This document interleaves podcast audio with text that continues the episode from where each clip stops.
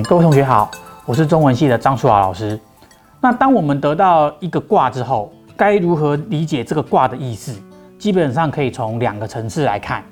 那第一个呢是解一卦之象，那第二个是解变卦之象。那卜卦时要是遇到变卦的话，那该怎么判断呢？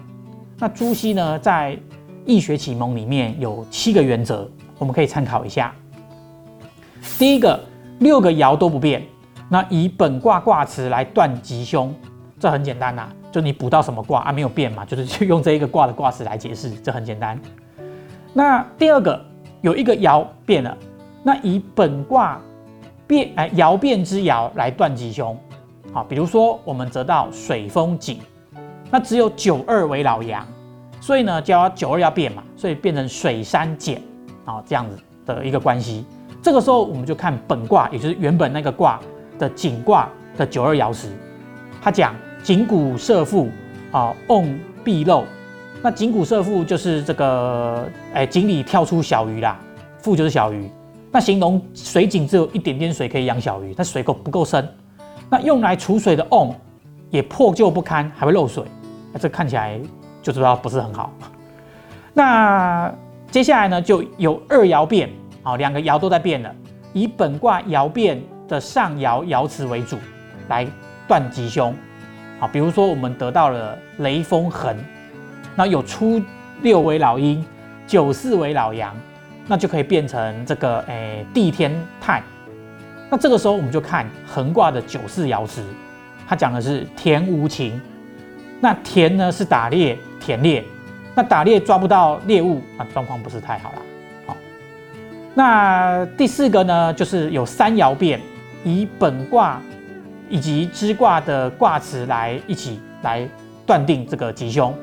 比如说得到了火天大有，那有初九、九二、九三都是老阳，那变为火地静，好这样的一个状况。那这个时候就综合大有的卦的卦辞元亨，跟静卦的卦辞康侯用喜马繁数，哎繁数。昼日三阶，哦，这两个卦辞都很不错哦。看这两个卦辞都很不错。第一个元亨当然就好的不得了。那第二个呢，就是说武王的弟弟康侯啊，受到赏识，得了很多很多的马。那白天呢，就接见他三次。哦，你看非常得到上司的这个重用重视。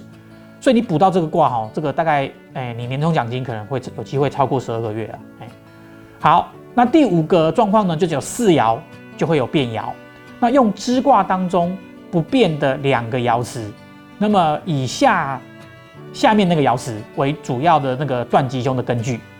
好，比如说得到了第三第三千这个这个卦，那有九三是老阳，那这个哎六四六五上六都是老阴，那这个时候就会变成天地痞。那这个时候呢，我们就要看痞卦的初六爻辞，好，拔毛如以其会。啊，贞吉亨，跟六二爻的爻辞包成小人吉，大人否亨。那以这个初六爻辞为主，好，它意思是拔茅草的根啊，一拔就一整串，好，连根拔起，好，相牵连而出，那还不错嘛，对不对？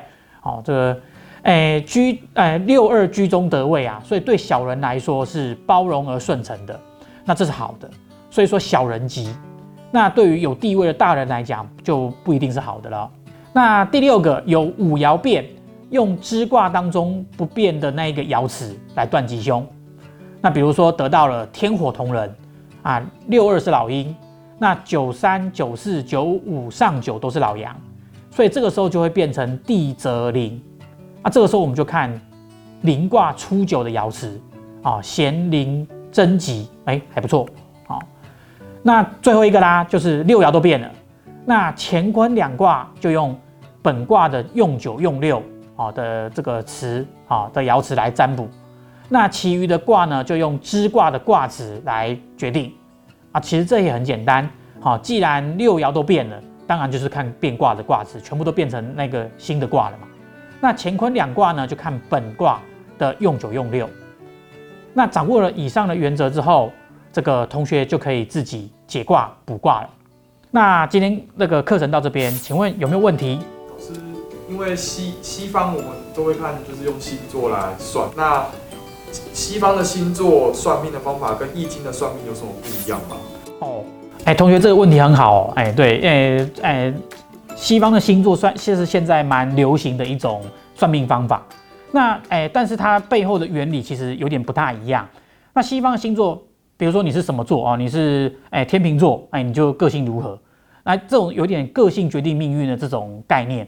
所以呢，你要不要改更改变跟你的个性，对于你未来啊这个事情会不会成功是一个关键点。那这个其实在西方是有一定的传统的哦。比如说我们知道，哎，从希腊时代的悲剧来讲，哎，有一个伊底帕斯。哦，在心理学上常会有伊底帕斯情节嘛，就那一个哦，就恋母情节。嘿，对，那他就讲这个伊底伊里帕斯的故事来讲，他就是说伊里帕斯他出生的时候，神庙里面就出了一个神谕，说这个家伙，这个伊里帕斯会杀掉他爸爸，然后娶他妈妈。那你身为是他的父母亲，你会不会觉得很害怕？很容易很害怕吧？所以于是乎呢，他就想说要改变这个命运，就把这个小孩子丢掉。没想到把他丢掉之后呢，被另外一个国家的人捡走。就把他抚养长大。那抚养长大之后，长大成人，他不晓得他的身世，然后他也听到这个神谕了。他以为这个养父母就是他生父母，所以呢，他就为了不要让他这个诶父母亲遭受到伤害，所以于是他离开国家，到处去流浪。在流浪的过程当中，遇到他的生父，然后诶因为某种原因就打了起来，真的把他爸干掉。对，然后所以这个第一个这个预言已经实现了。那第二个预言就要娶他妈妈。这个爸爸其实他是原来在国家里面是国王，被解决掉之后，那个群龙无首嘛，就很麻烦。那很麻烦之外，还出现一个问题，有一个人面狮身的怪物挡住他这一个国家的那个主要的诶出入的通道。那因为这样呢，这个国家变得没办法进也没办法出。于是乎，皇后呢就公告出来，告诉人家谁可以把这个问题解决了，我就嫁给他，把这个国王国也给他。所以伊迪帕是走到这边来，哎，也遇到这个问题。好，这个人面狮身家问他一个问题，就是什么东西小的时候四只脚，那个长大了之后两只脚，老了以后三只脚。哦，同学应该都可以答出来，是人嘛，对不对？所以伊迪帕斯答出来就是人，结果哎就解决了。哦，他就过顺利的通过，破了这个难关。那果然这一个皇后其实是伊迪帕斯的生母，他就实现他的诺言，自己嫁给了他，然后把这个哎王国也给了他。所以两个神谕都已经实现了。事实上，伊里帕斯杀他爸爸，然后娶他妈妈，是一个诶非常糟糕的状况哦。这古今中外都差不多了哈。所以呢，这个王国就降下非常多的天灾人祸。然后呢，他就觉得很奇怪，那为什么这么可怕呢？那于是乎呢，去详细了解了身世之后，发现原来他杀的是他的生父，现在娶的是他生母。